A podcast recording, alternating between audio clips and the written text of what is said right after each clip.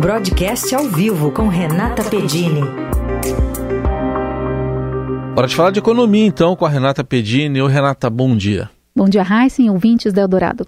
Bom, essa semana que está terminando já com o feriado foi marcada pela, pelo compromisso mesmo, reiteração daquele compromisso do governo de eh, déficit zero nas contas públicas. Para isso precisa arrecadar mais. O que, que o mercado está projetando, hein, Renata?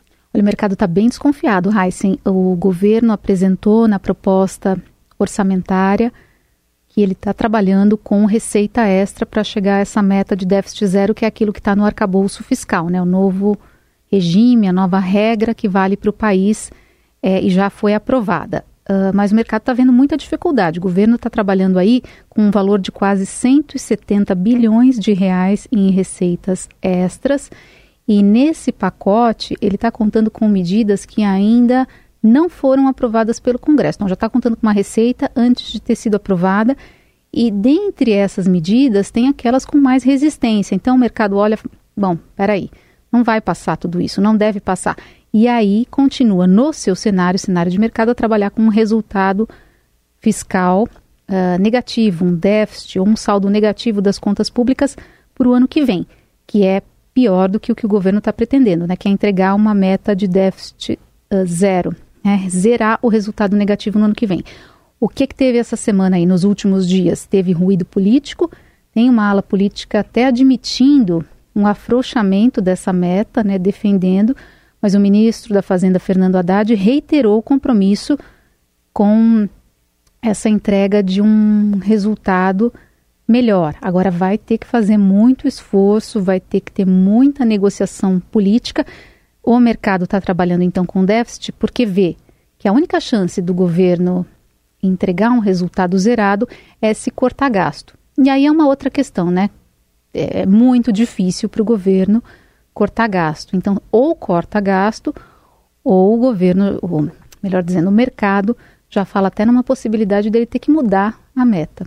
Aliás, você ouviu sobre esse assunto alguém que entende do tema porque foi secretário do Tesouro, exatamente, né? É isso mesmo. Eu ouvi nos últimos dias Bruno Funchal, ele que hoje é CEO da Bradesco Asset, ele foi secretário especial do Tesouro e Orçamento, então sabe bem do que é estar tá ali em Brasília, no Tesouro, tendo que cuidar de contas públicas. E a percepção dele é essa: é se o governo não quiser fazer um esforço pelo lado da despesa, ou seja, se não quiser cortar um gasto, vai naturalmente ter que mudar a meta. Então, aí, é, sair dessa meta zero, trabalhar com uma meta de resultado negativo. E o que ele acrescentou, numa entrevista que ele deu para mim, então, e que foi publicada no broadcast, também no portal do Estadão, para o ouvinte que tiver interesse, é que uma mudança de meta é ruim porque abala a credibilidade. E isso pode minar todo o trabalho que foi feito pelo governo desde o começo do ano. Então, quando entrou o governo Lula, tinha muita dúvida no mercado, enfim, em geral, porque a gente sabia que o anterior furou o teto de gasto, que era a regra anterior, né? E a gente não sabia qual era a regra que ia vigorar. Então, incerteza muito negativa para o país.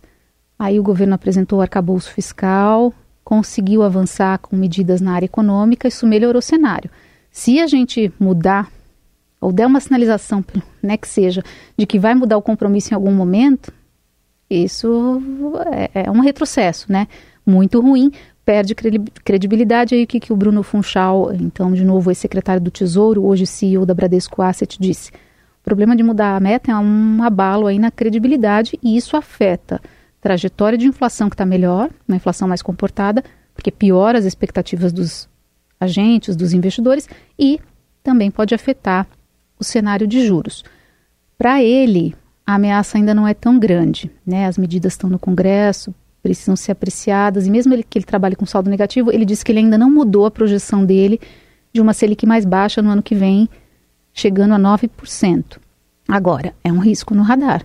Bom, então é isso. Né? Vamos ver, porque está tudo dependendo do Congresso, né, para o governo aprovar essas medidas para gerar uns 170 bilhões a mais. Então a gente tem que esperar uh, eh, para ver o que, que vai acontecer.